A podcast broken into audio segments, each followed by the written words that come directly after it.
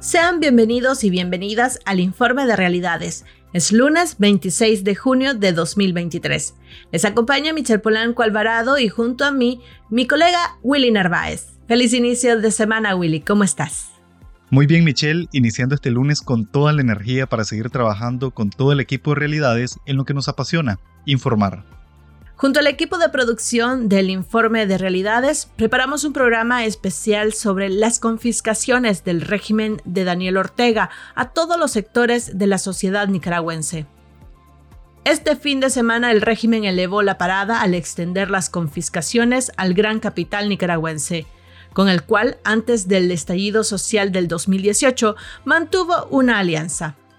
En las últimas 48 horas, el régimen sandinista concretó la confiscación de las instalaciones del Consejo Superior de la empresa privada COSEP, la gremial más grande del país. En marzo de este año, el COSEP ya había sido ilegalizado tras la cancelación de su personería jurídica. Una fuente reveló a realidades que agentes policiales ingresaron al edificio en tres patrullas el pasado sábado y aunque posteriormente abandonaron el lugar, en su interior quedó bajo resguardo de oficiales. Este domingo, los uniformados nuevamente retornaron a las instalaciones del COSEP a bordo de patrullas y acompañados de funcionarios de otras instituciones. Hasta el momento, el sector empresarial ha guardado silencio sobre esta nueva arremetida del régimen. Previo a estas acciones contra el Consejo Superior de la Empresa Privada, el oficialista Frente Sandinista confiscó a Piero Cohen, uno de los multimillonarios de Nicaragua. Estamos viendo al empresario Piero Cohen, quien fue obligado a bajarse de la camioneta para pronunciarse por Nicaragua. La transmisión que escucharon es del periodista Jackson Orozco, reportero de Canal 100% Noticias, durante una protesta del año 2018.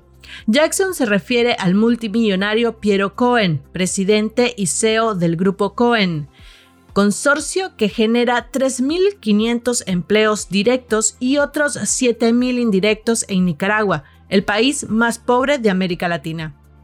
Apoyar las protestas en el 2018 le costó caro, cargos penales en su contra, exilio y ahora la confiscación de todas sus propiedades.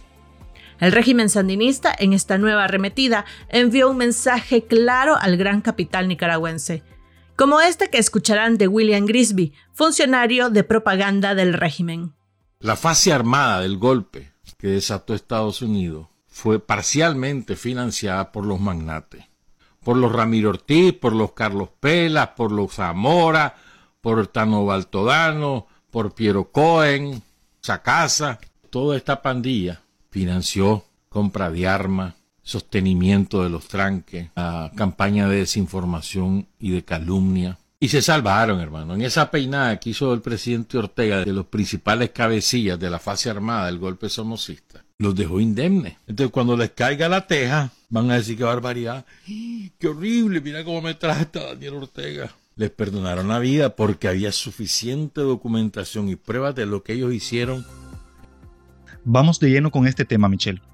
Grupo Cohen tiene operaciones en Guatemala, Honduras, El Salvador, Costa Rica y México, y también están a cargo de las operaciones de Western Union.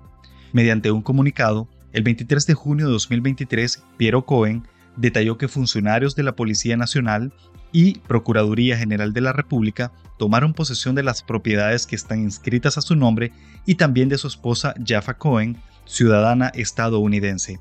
En la misiva también aseguró que no existe ningún delito del cual se le pueda acusar, mucho menos alguno que atente contra mi país o la sociedad nicaragüense, aclaró. En el sitio web del Poder Judicial aparece como acusado Piero Cohen Uvilla, y la juez encargada del proceso penal es Karen Chavarría Morales, una juez sancionada por Estados Unidos. En el portal digital no se aclara cuáles son los delitos que le imputan al multimillonario. Airpack, la empresa de envíos de remesas, también emitió un comunicado para despejar temores de sus clientes de que continuarán trabajando con normalidad, pese a la confiscación de su presidente Piero Cohen.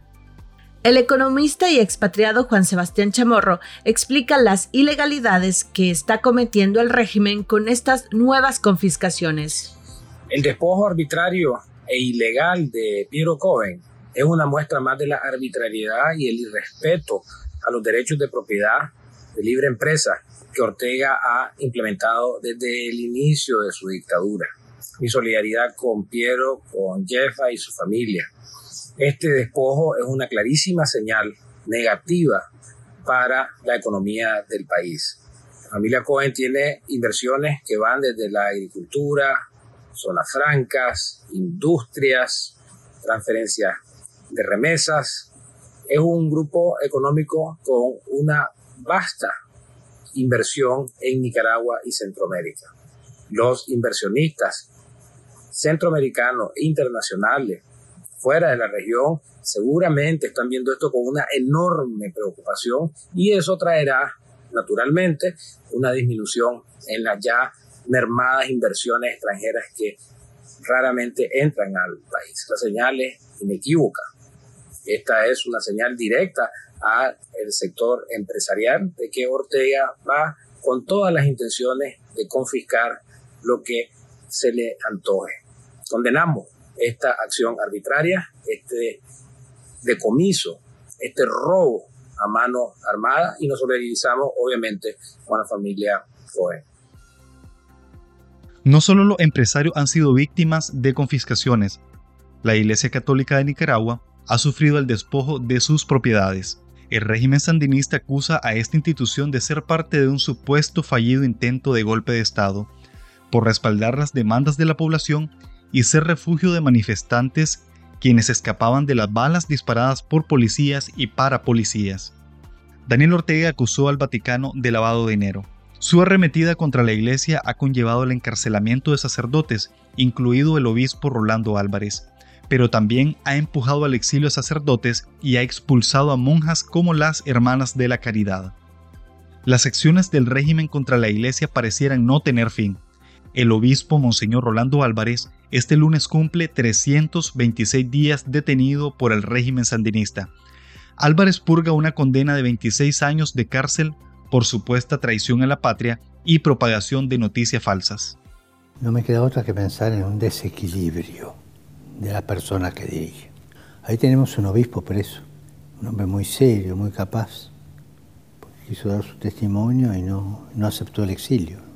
Es una cosa que fuera de lo que estamos viviendo, es como si fuera a traer de dictaduras del, 17, comunistas o hitlerianas del 35, traerlas aquí las mismas. ¿no?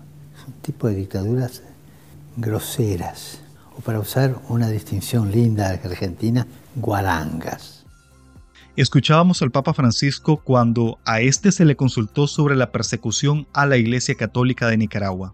Parte de las propiedades confiscadas hasta ahora a la Iglesia Católica son la Universidad Cristiana Autónoma de Nicaragua, UCAN, y la Universidad Juan Pablo II, también colegios técnicos religiosos y la Fundación sin fines de lucros de Cáritas de Nicaragua. La defensora de derechos humanos Marta Patricia Molina se ha encargado de recopilar los ataques de régimen contra la Iglesia. En esta ocasión nos comparte parte de los hallazgos de sus investigaciones. Siete propiedades privadas pertenecientes a la Iglesia Católica han sido confiscadas por el Estado de Nicaragua.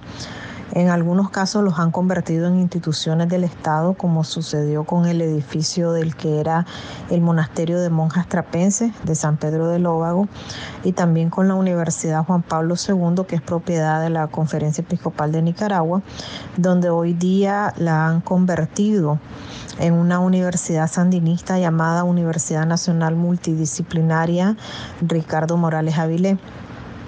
En 1995, en una reforma a la Constitución Política de Nicaragua, se prohibió la confiscación de propiedades privadas, pero el sandinismo como organización terrorista es experto en tomar posesión de lo que no le corresponde ni es dueño y ahora están confiscando utilizando leyes inconstitucionales.